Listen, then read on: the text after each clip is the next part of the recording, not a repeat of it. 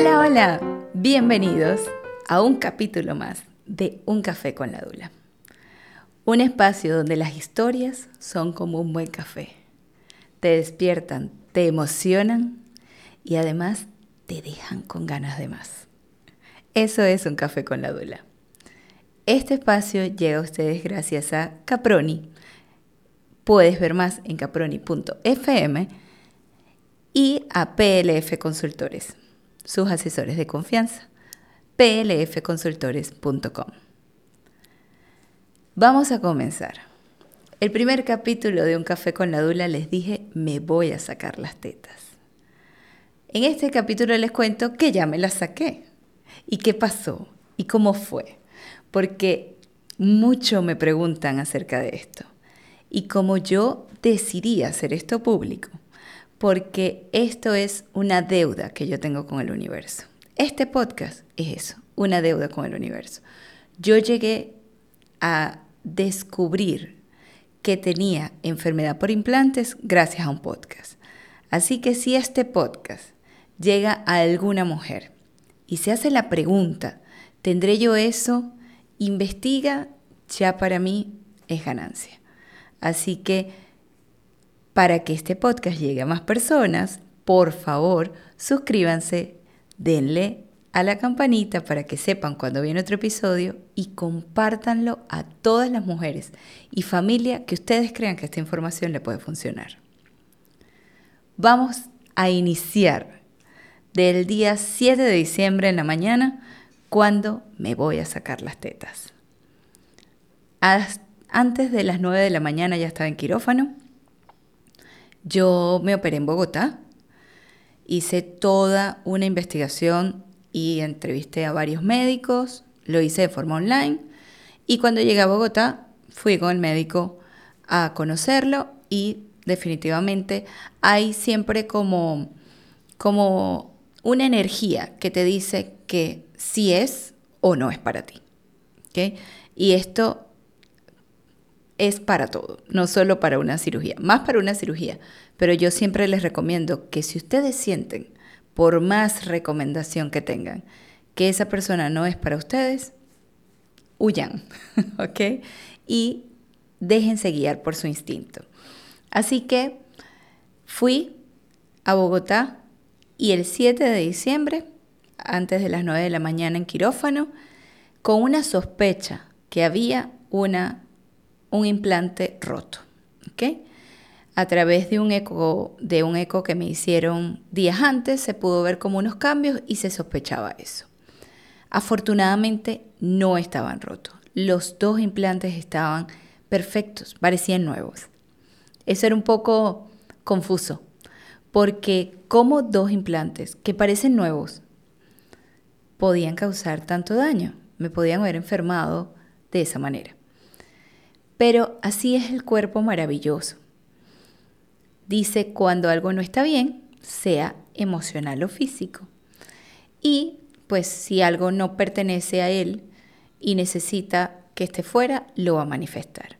Mi cuerpo llevaba tiempo manifestándolo, que de hecho eso se los cuento en el primer capítulo, y yo no tenía la confianza para llegar a ver eso. A todo le buscaba una excusa, pero llegó un punto donde ya era prácticamente obvio para mí que era eso. Cuando decido quitármelas, lo hice con la conciencia que mi cuerpo iba a cambiar, que yo regresaría a ser la mujer que en un momento quise cambiar. Así que me adentré a eso y cuando me dan de alta, ese mismo día, es una cirugía ambulatoria, entonces en la mañana fue todo el procedimiento, después haces unas horas de recuperación y cuando llegué a donde me estaba quedando, al abrir la puerta lo primero que conseguía era un espejo. No pudo ser más oportuno ese espejo. Yo tenía un buzo, lo abrí y ahí me pude ver al espejo, ver a la mujer que yo había querido cambiar y verla tal cual, original. Fue muy bonito. Para mí no fue impactante, no, fue muy lindo. fue verme, reconocerme y lloré, lloré mucho porque además también lloraba por, por toda esa, esa transición por la que pasé buscando información, estudiando acerca de esto, que, que fueron unos meses intensos, porque no había, lamentablemente, un doctor que yo me pudiera sentar frente a él y me dijera, a ver, lo que tú tienes es esto, esto, esto y esto. Todo lo tuve que investigar, buscar y yo misma llegar a la conclusión. De hecho, les tengo que contar que conseguí una, lamentablemente mujer, médico, cirujana, que me dijo que yo no podía quitarme los implantes porque yo usaba el cabello corto. Y que, ¿cómo iba a ser que yo, que usaba el cabello corto, me quitara los implantes? Que iba a parecer un hombre, que no iba a estar femenina ahí yo creo que esas palabras de ella, en vez de afectarme, me despertaron. Me despertaron y dije, ni siquiera esta persona, que se supone que es una persona estudiada y en el área, está al tanto de lo que a mí me está pasando. Y para ella es más importante decirme que yo voy a dejar de ser femenina por unos pechos grandes o pequeños que mi salud, que lo que yo estoy sintiendo. Pero ella me decía que eso no era, que eran otras cosas, pero que eso no era. Así que fíjense cómo el camino viene lleno de tantas cosas. La recuperación ha sido muy linda por, porque, por supuesto, ha sido un día a día, un día a la vez. Entonces, pues el verme, el cuidarme, el aceptarme, me, preguntan, ¿ya estás recuperada? No. Hay que esperar un tiempo para tú verte y decir, ya estoy recuperada completamente. O por lo menos en el tipo de cirugía que a mí me hicieron. Porque cada cuerpo es diferente. Y eso es una realidad. Y hay muchas cirugías distintas. En la que me hicieron, toca esperar un poquito para ver tal cual como van a quedar. ¿Ok? entre seis meses a un año y he hablado con, varias este, compañeras que se hicieron esto, que estamos en este camino y me dicen algunas que hasta dos años, que a los dos años fue que ellas vieron sus pechos y dijeron, así entonces me va a quedar, ya esto es definitivo, no va a cambiar. Porque lo curioso es que cambian día a día, ¿ok? Van cambiando. Y es bonito también porque tú vas viendo la transformación. Así que yo me siento como una mariposa que está saliendo del capullo, pero que para salir de ese capullo yo me voy viendo cada día. Voy viendo la evolución. Así que les repito, ha sido muy lindo. Por supuesto, he tenido que poner en práctica años de terapia para estar hoy compartiendo algo, como me dicen, tan íntimo, pero también porque es necesario, es necesario hablarlo, es necesario entender que los estándares de belleza que tenemos están muy distorsionados y que una mujer no deja de ser bella o femenina por tener o no unos pechos grandes o pequeños. Eso está completamente errado. Tú eres la mujer que eres por lo que tú decides ser, no por lo que los estándares de belleza te digan. Así que eso ha sido también un despertar. Por otro lado me preguntan, ¿y tu esposo? Me imagino que estuvo de acuerdo y que además pues le parece muy bien. Primero, era un tema que estaba afectando mi salud, por supuesto iba a estar de acuerdo. Pero además, es muy, llama mucho la atención que tú puedes ver parejas que cuando se casaron, sus maridos eran unos hombres sin pancita, eran muy fit. Y hoy por hoy han pasado los años y tienen barriguita y el cuerpo les ha cambiado. Y no creo que haya muchas parejas que digan, ¿sabes qué? Es que tú eras otra persona físicamente cuando yo me casé contigo. No, porque no te casas por lo físico. Ah, ¿cómo ayuda? Claro, está bien, es el primer enganche. Pero ya cuando hay amor, lo físico va a pasar a segundo plano. Y la salud siempre va a ser lo principal. Este es un camino donde empiezas a priorizar a priorizarte, a priorizar tu salud y a entender que te tienes que hacer cargo de ella.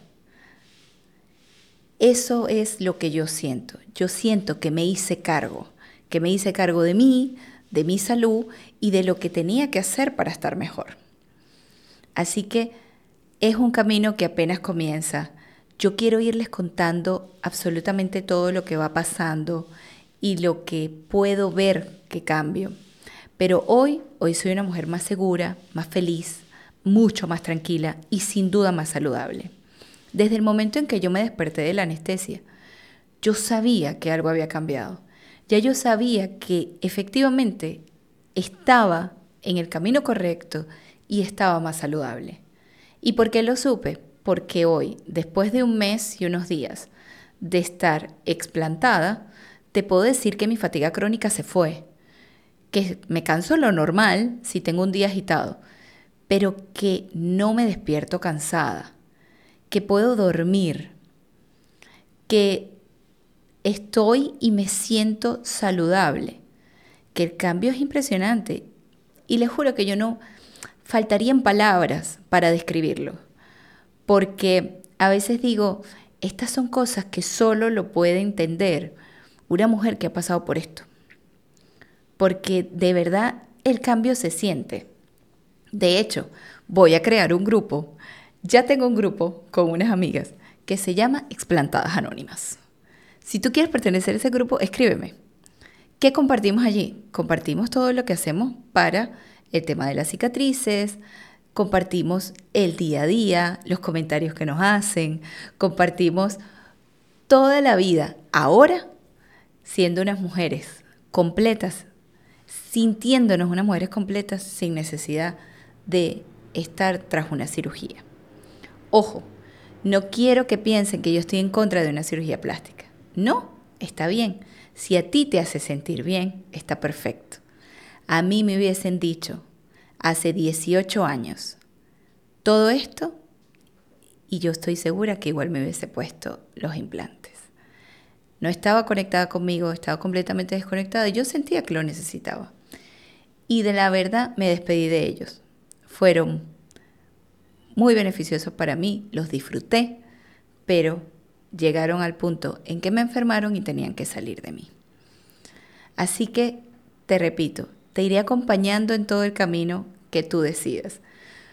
Yo ahora he abierto mi abanico y quiero ser la dula de la no solo de una madre, quiero ser la dula de la mujer que necesite apoyo si necesitas apoyo en este camino, te quiero ayudar. De hecho, para eso es este podcast. Para que tú lo escuches, para que lo compartas con amigas, para que lo compartas con familiares y puedas ver, o por lo menos contemplar, que hay otras formas.